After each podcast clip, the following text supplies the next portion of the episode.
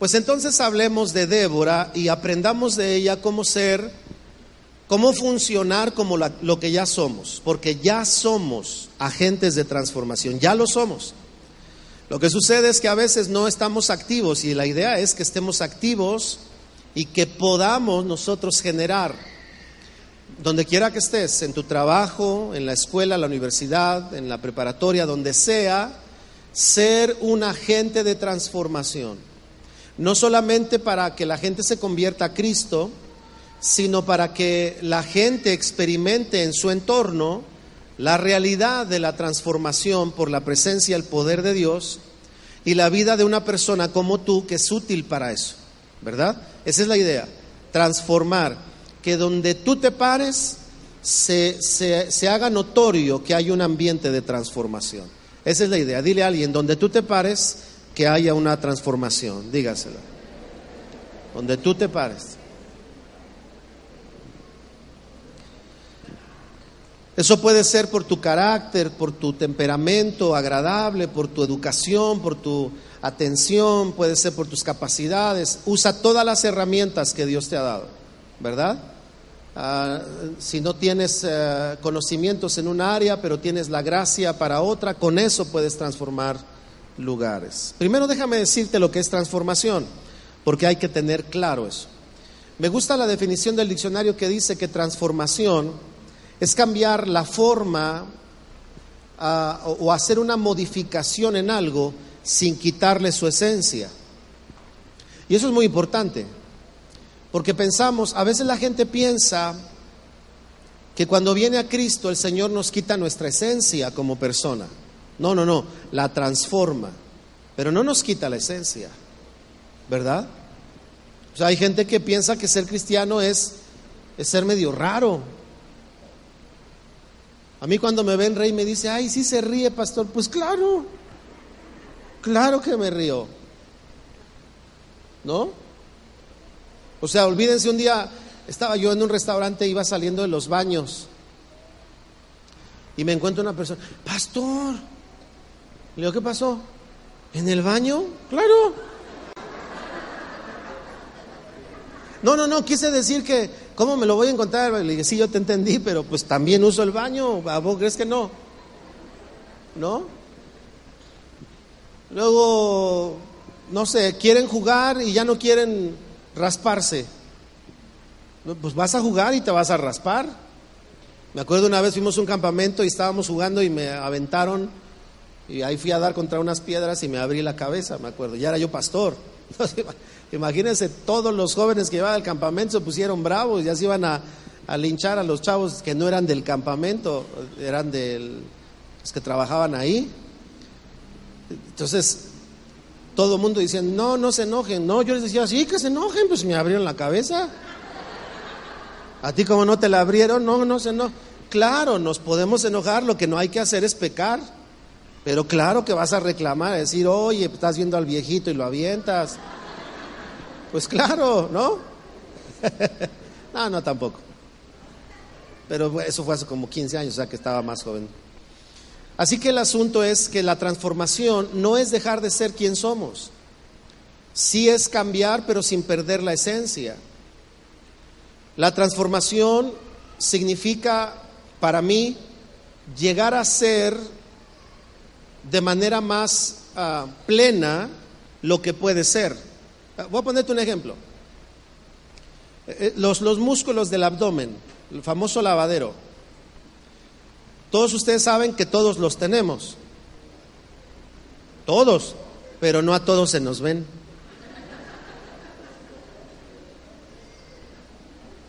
Por eso tú ves a alguien flaquito que no hace ejercicio y se le notan.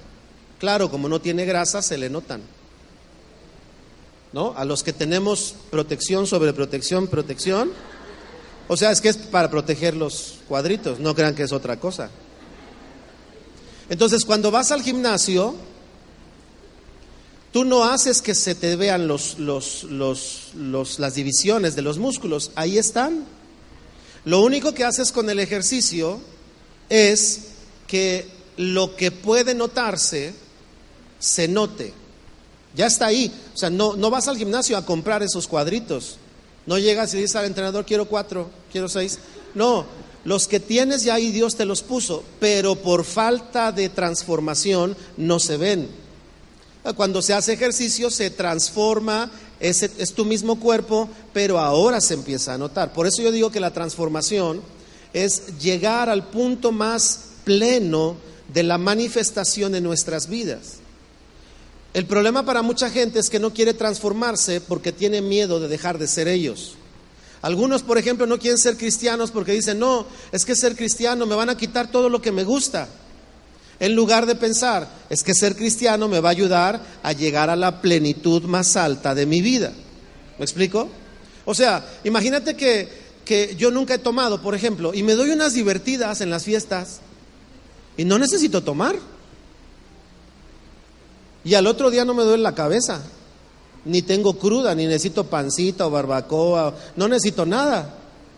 ¿Por qué? Porque puedo tener plenitud sin la necesidad de algo, porque el poder transformador de Dios te hace tener paz sin necesidad de esas cosas. ¿No? Al menos ese es el testimonio de un cristiano, también el de usted, ¿no? ¿O todavía toma? Para orar por usted, hermano.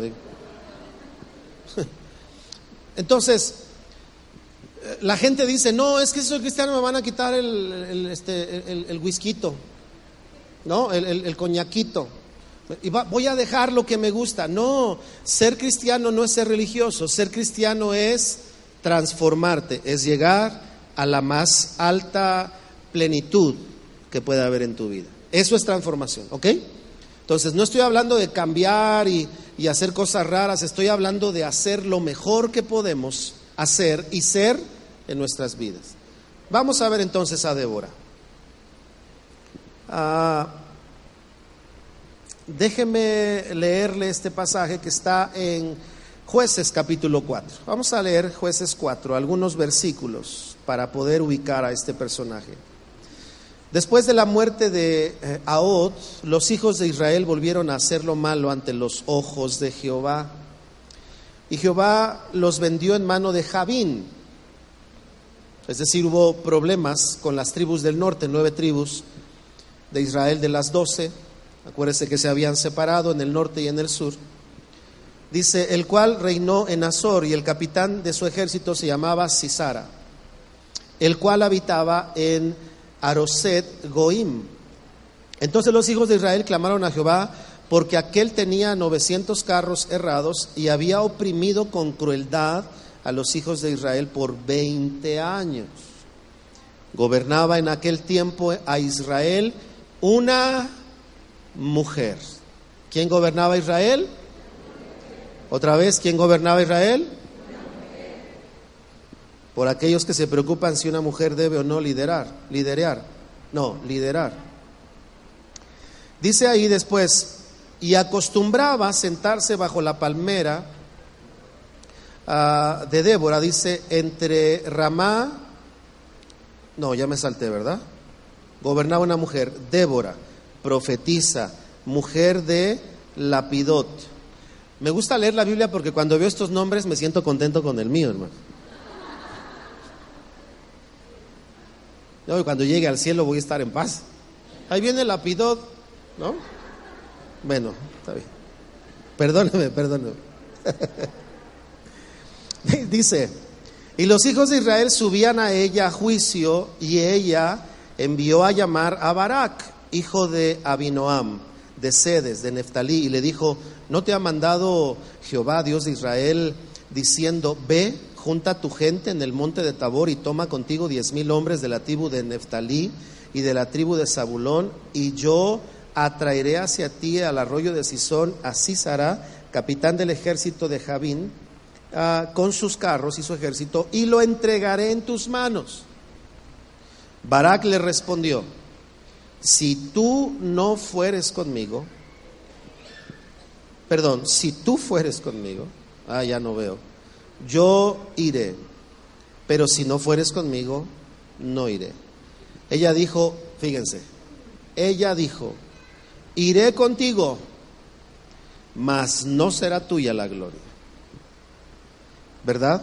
Mas no será tuya la gloria de la jornada que emprendes, porque en mano de mujer venderá Jehová a Sisara. Y levantándose Débora fue con Barak a Cedes y junto a Barak a Zabulón y a Neftalí en Cedes y subió con diez mil hombres a su mando. Y Débora subió con él.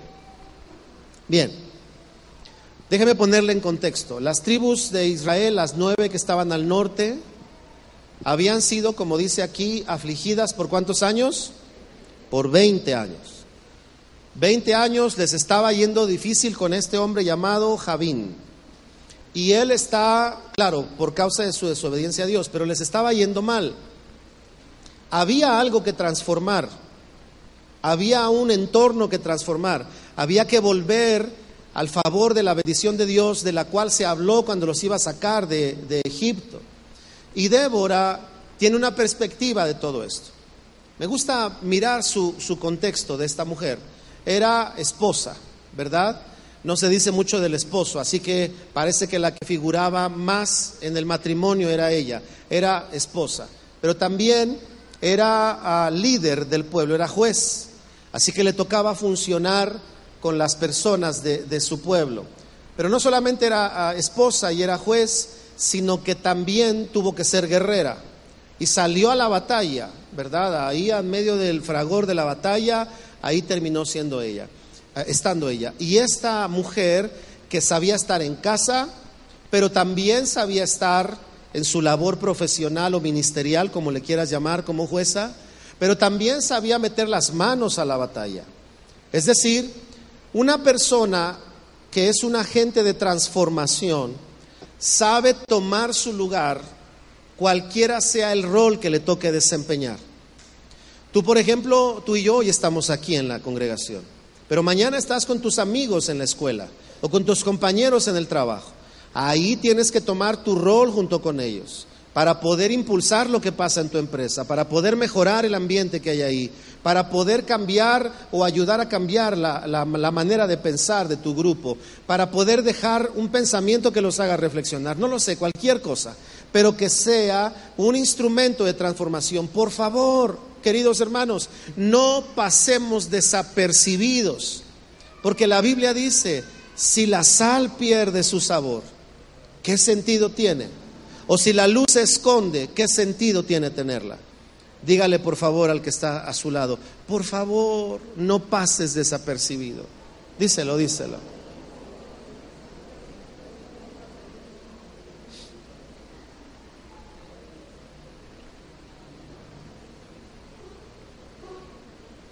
Bueno, ahora, déjeme darle unos pequeños rasgos, perdón, algunos eh, rasgos, no pequeños, son sobresalientes, que hay en esta mujer, en Débora.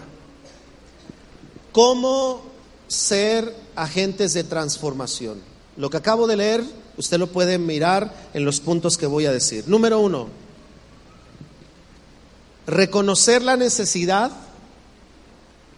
y hacer algo en consecuencia.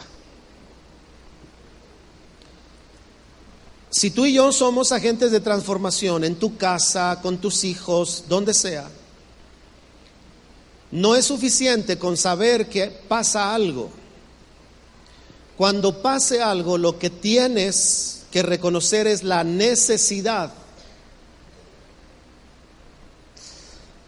A ver, déjeme ver si, si le puedo dar este ejemplo.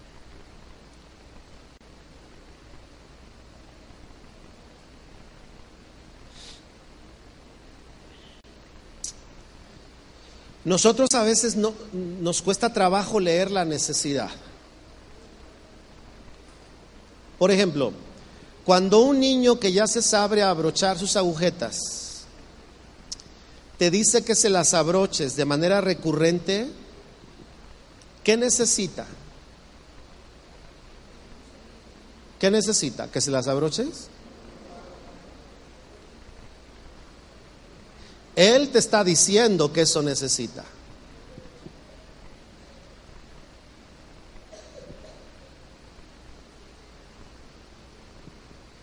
A mí me pasa como pastor. A veces me hablan y me dicen, pastor, necesito hablar con usted. Oh, Nos vemos dentro de tres semanas.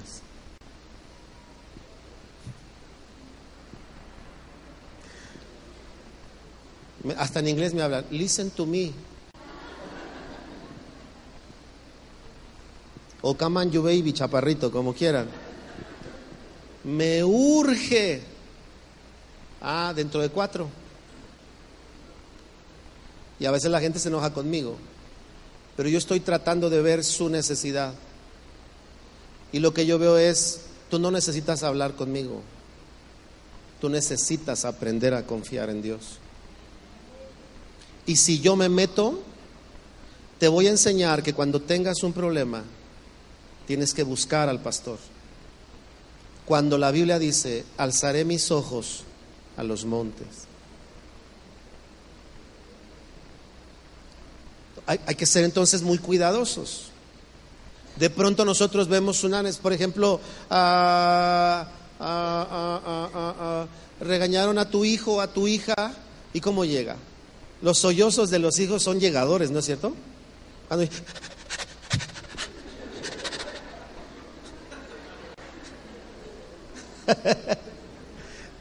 Entonces, si lo regañó el papá y tú eres la mamá, vengo, soy muy chiquito. No, no, no. Lo que él necesita no es el apapacho.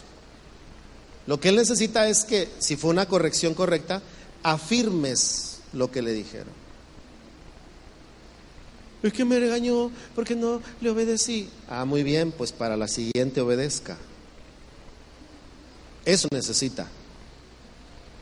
No necesita a la abuelita solapadora que le diga, véngase mi nieto, tus padres feos, horribles, pero Dios les va a jalar las patas en la noche. No, no necesitan eso. Entonces, Débora, es que es muy importante eso, porque Ah, por ejemplo, hay gente que me dice, pastor, necesito una liberación. Y le digo, ¿vienes a los cultos? Perdóname, pero ni en el culto te veo. No necesitas liberación, necesitas ser discípulo. Ay, ese me gustó, lo voy a repetir. Sí, porque, porque, porque hasta, hasta, hasta, hasta saben lo que necesitan.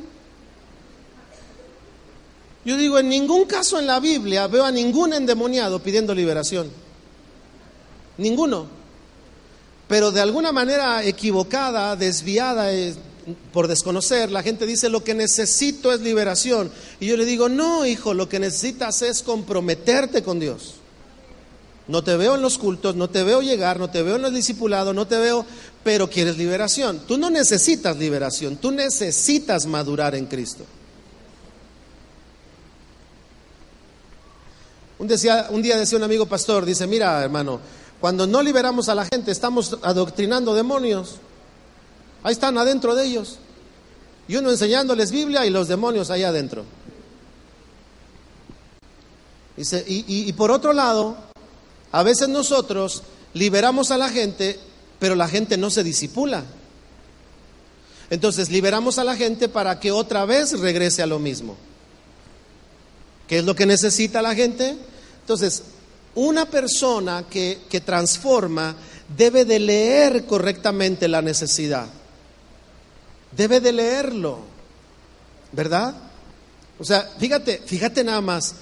El Señor le dijo a Abraham, profetizó a Abraham, después de 400 años el, el, Señor vendrá. Pasaban 50 y ellos preocupados, 100 y afligidos, 200 y esclavos, 300 y esclavos. Y luego sube su clamor. El Señor lo que hizo fue responder a su promesa. Lo que estaba diciendo el Señor, lo que ustedes necesitan es ver que yo cumplo mi promesa. No dijo, lo que ustedes necesitan es que vean que yo sí les hago caso. El Señor no se aflige por eso. El Señor no se preocupa de que veamos que, que nos hace caso. Él se, se ocupa de que creamos que Él cumple sus palabras. Por eso a veces en nuestra necesidad el Señor parece que no responde, no porque no le importe nuestra necesidad, sino porque Él sabe cuál es nuestra verdadera necesidad. ¿Les digo una? ¿Les digo una? Cuando te casas y le dices a Dios, Señor, cambia a mi esposa. Y Dios te dice, no, este lo que necesita es carácter le voy a subir dos rayitas a la esposa. Y se pone peor. No voy a preguntar a quién le ha pasado eso porque todos se van a poner a llorar aquí, porque sí ha pasado. O a la inversa, Señor, cambia a mi esposo y si es posible por otro y dice, no, ahora ahí te lo dejo hasta el último. Y se agrava, porque Dios te dice, con esa oración, tú me estás diciendo lo que tú quieres, pero yo veo realmente tu necesidad necesitas pensar diferente, necesitas mirar de nuevo, necesitas pararte en la fe, ya te perdiste de todo eso, tienes esa necesidad. Bueno, Débora nos habla de que para transformar debemos de ubicar, conocer y hacer algo en consecuencia con las necesidades que hay. Por ejemplo, en tu colonia, te hablan de que están asaltando, robando calaveras de los coches, todo eso.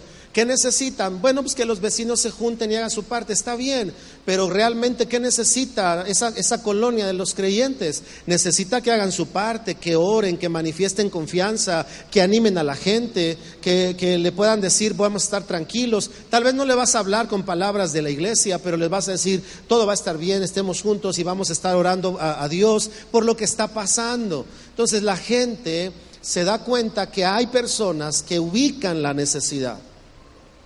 No solo el entorno, la necesidad. Segunda característica de Débora. La primera es ubicar la necesidad y hacer algo en consecuencia. Si tú abres la puerta de tu casa y rechina como la casa de, Herman Monster y le dices a tu esposa, qué feo rechina esta puerta, ya viste una necesidad. Escuche, la necesidad no es arreglar la puerta. La necesidad es mostrarle a tu esposa y a tus hijos que tienen un líder que se da cuenta de lo que pasa y que hace algo en consecuencia. Ay, esa me gustó. Eso necesitan. Porque si quieres que oigan tu voz después, la van a oír en la medida que ven cómo trabajas con lo que tú identificas y actúas en consecuencia. ¿Me explico? Si somos líderes y queremos que nos oigan, Débora era oída porque miraba las necesidades y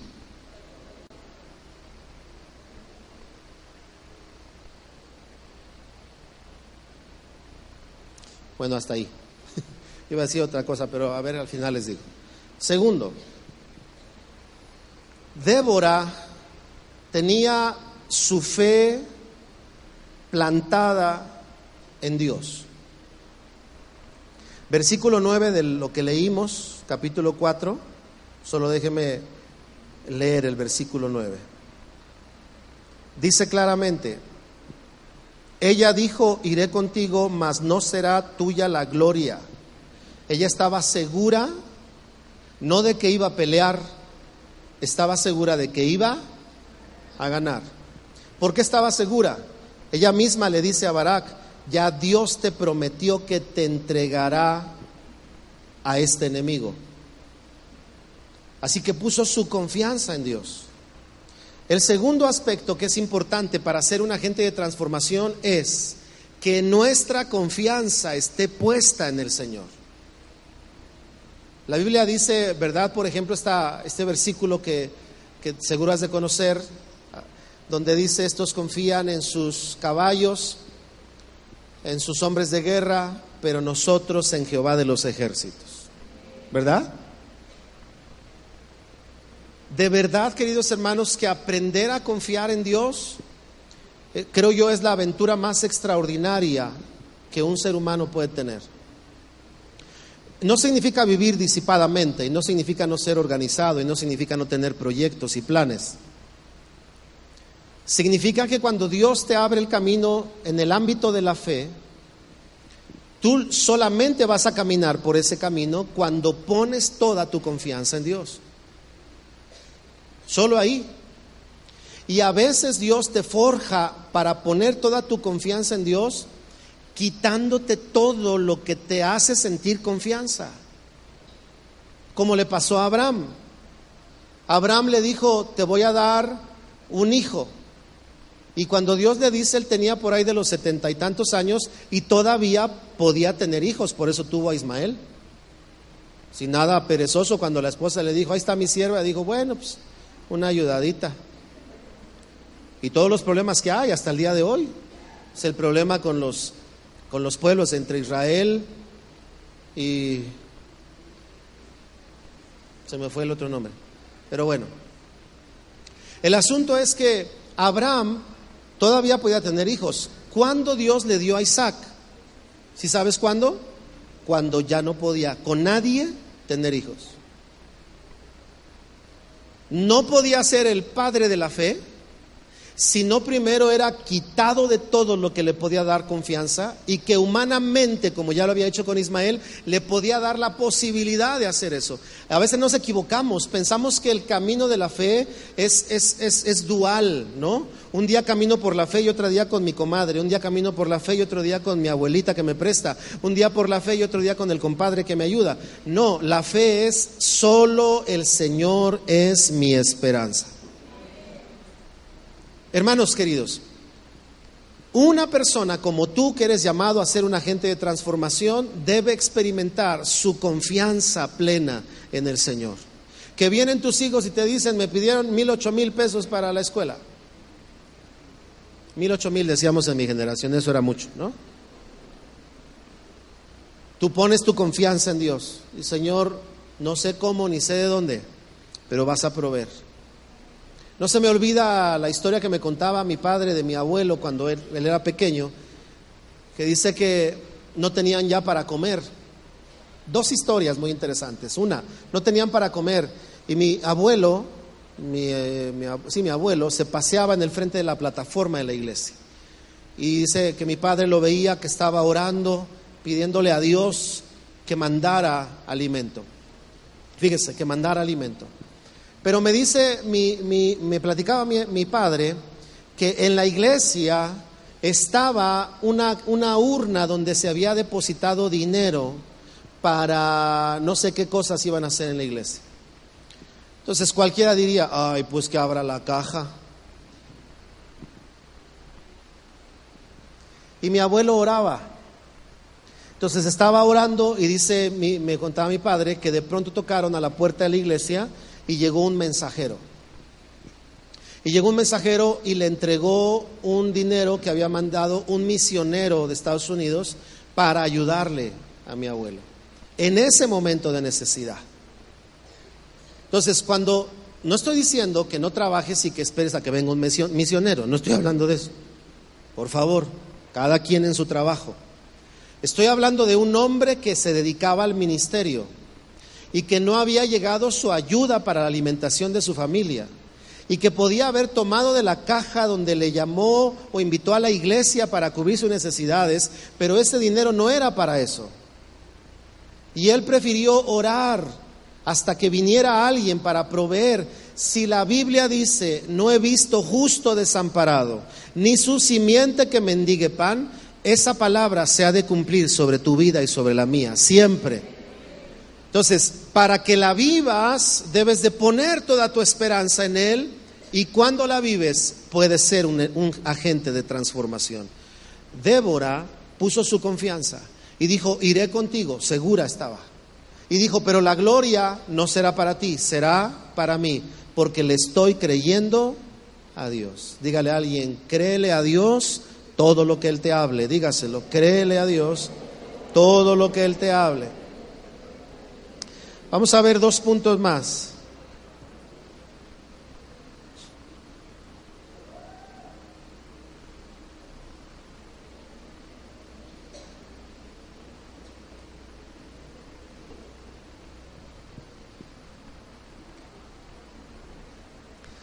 Ay, este me gusta. Lo dije al principio, pero lo voy a tocar ahorita. Una persona que transforma es una persona que, puede ser multifuncional, que no solamente cree que funciona en un área. Por ejemplo, ah, me acuerdo cuando, cuando íbamos a concursar, no sé, me acuerdo del concurso de canto de la secundaria, ¿no? Y ya saben que en todas las secundarias se enseñan violín, saxofón y todo eso, ¿no? Y ya al que no quiere, pues le enseñan la flauta. Y casi todos queremos flauta, ¿no? Entonces un día íbamos a ir a un concurso, me acuerdo, y empezamos a tocar este, una canción de Denise de Calaf que era, eh, no sé cómo se llamaba, pero a ti que me diste tu vida, tu amor y tu espacio. ¿Se la saben? A, a ti que cargaste en tu vientre dolor y cansancio. A, a ti que peleaste con uñas y dientes. Entonces a mí se me ocurrió cantar, estaban todos tocando con su flauta. Y empecé yo a cantar, a ti que me diste tu vida. Entonces me vio la maestra y me dice, Gómez, vamos a cantar. Le dije, vamos. Entonces llegamos ahí y ganamos. ¿Por qué? Porque todos tocaron flauta, pero nadie cantó. Y entonces mi grupo tocó flauta y luego me aventé el solo de a ti que me diste tú. Y nos ganamos ese concurso. ¿Por qué les platico esto? No sé, porque ya se me olvidó lo que les iba a decir.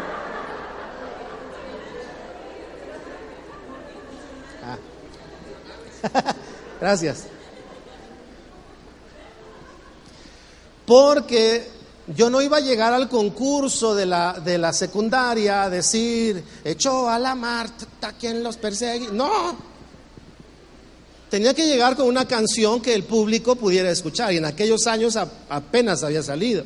Así que imagínate lleno de mamás, de papás, y entonces pues agarramos la música de Al, porque la mayoría eran mamás. Entonces cuando terminamos de cantar, a ti que me diste tu vida, tu amor y tal, señora, señora, pues las mamás, ¡eh!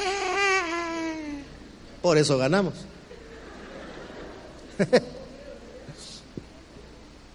Trece años tenía, todavía me acuerdo, imagínate. Bueno, cuando ya no me acuerde, jóvenes, me recuerdan, por favor. Lo que estoy diciendo es, me, me, paré en un lugar que no era la iglesia.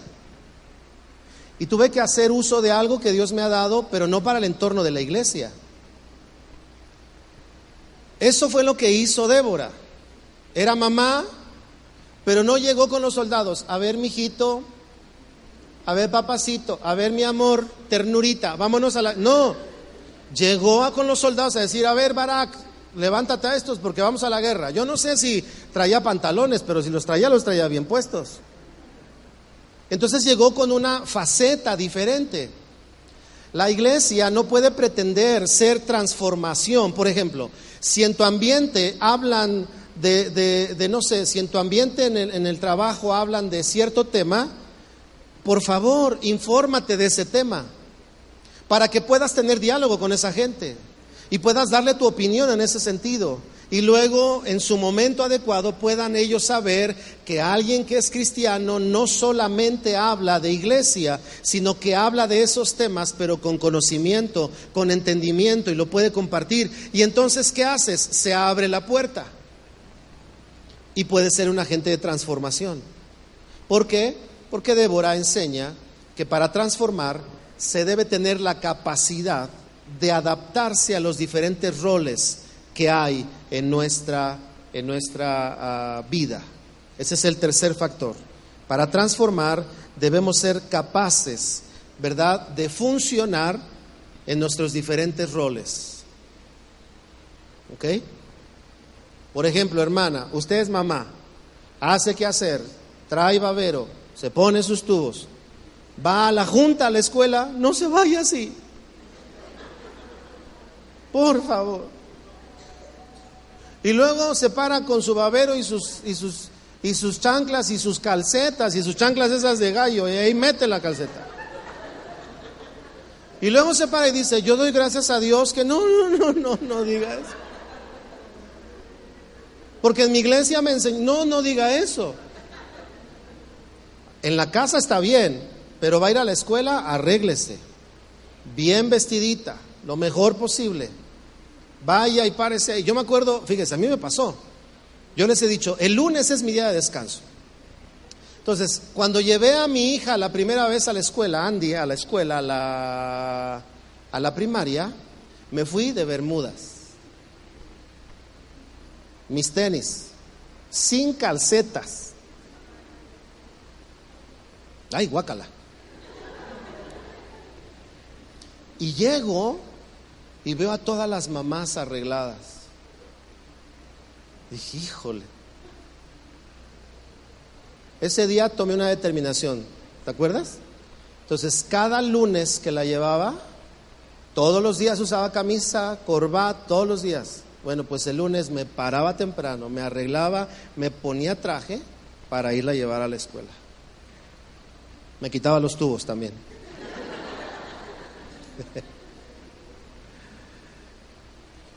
No podemos ser transformación teniendo una idea religiosa. Tenemos que ser transformación siendo ah, ah, multifacéticos con un temor de Dios, claro. ¿Me explico? El último punto de Débora.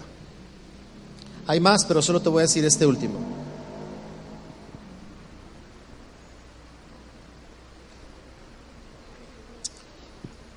Ay, ay, ay.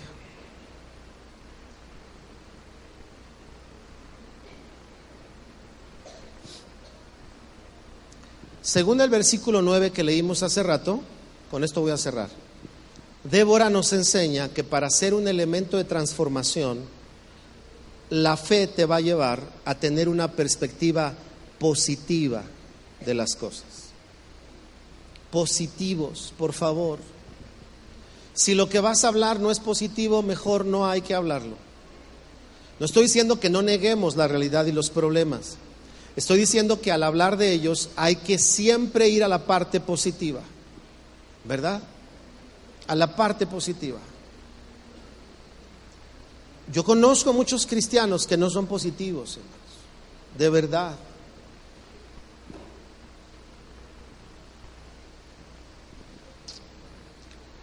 Para ser agente de transformación, yo te voy a pedir que te tomes un tiempo este día y medita estos cuatro puntos. Número uno, ¿qué necesidades hay a mi alrededor donde yo puedo hacer algo?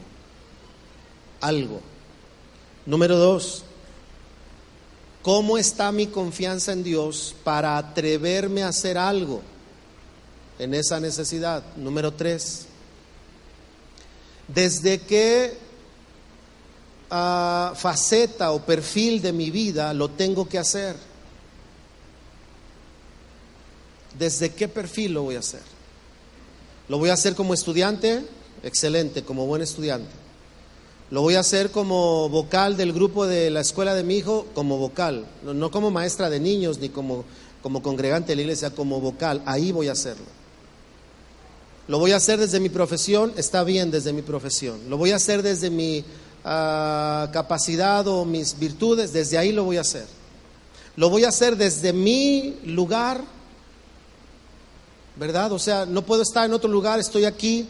¿Qué puedo hacer aquí por aquella necesidad? Puedo orar, puedo llamar, puedo enviar, ¿qué puedo hacer? Y, y si lo hacemos entre todos, hermanos, siempre vamos a aportar algo. Me decía algo el otro día también, Andrea me decía, si hacemos labor social en la calle de la, de la iglesia, le dije, ándale, está padre. Yo un día lo hice con los jóvenes, hace muchos años, cuando yo era pastor de jóvenes, un día les dije, jóvenes, escoba, este, todo, cubeta, gorra, este, cubrebocas. ¿Qué vamos a hacer, pastor? Vamos a barrer la calle. La calle, la calle, desde aquí hasta allá. No, no, no fue aquí, fue en otro lugar. Y se vienen listos para pintar. Entonces fuimos, hicimos eh, ah, cal, ¿verdad? Para pintar los árboles. Pedíamos permiso en las casas. Podemos calear su árbol, sí, cómo no. ¿Y qué es calear? Allá les explicábamos. Entonces, toda la zona de la iglesia estaban los árboles caleados de blanco, las banquetas limpias, las orillas pintadas de amarillo. ¿Quién lo hizo? La iglesia. Y ese es un elemento de transformación para nuestra comunidad. Por eso es que nosotros, como lo he dicho, ponemos luz allá afuera, procuramos tener limpia la banqueta, en fin, porque de una manera, desde nuestro perfil, podemos hacer algo. Y eso fue lo que hizo Débora, piensa qué puedes hacer por tu casa, por tu sociedad, por tu colonia, por tu calle, por tu comunidad, desde el perfil que es necesario hacerlo. Si es como sacerdote delante de Dios, si es como rey gobernando en lo que Dios te ha dado, si es como empresario haciendo lo que tienes que hacer, porque si no, se nos puede ir de entre las manos la capacidad transformadora que Dios nos ha dado. El otro día les decía yo esta frase, no sé si fue hace 15 días o hace un mes, les dije, vivamos de tal manera que cuando no estemos nos extrañen. Hay que vivir de esa manera. Que nunca nos vaya a pasar, que no te vaya a pasar en tu calle, en tu colonia, que cuando te cambies o te vayas o lo que sea, nadie supo que te haya sido. Porque entonces quiere decir que el poder transformador se quedó contenido y Dios no quiere eso. Aprendamos de Débora, hermanos. Último consejo. No quieras transformar desde China para acá. Comienza a transformar desde adentro hacia afuera. Primero transforma hábitos, transforma agenda en tu vida, luego empieza a transformar ciertas cosas hacia afuera, para que luego donde te pares seas un agente de transformación.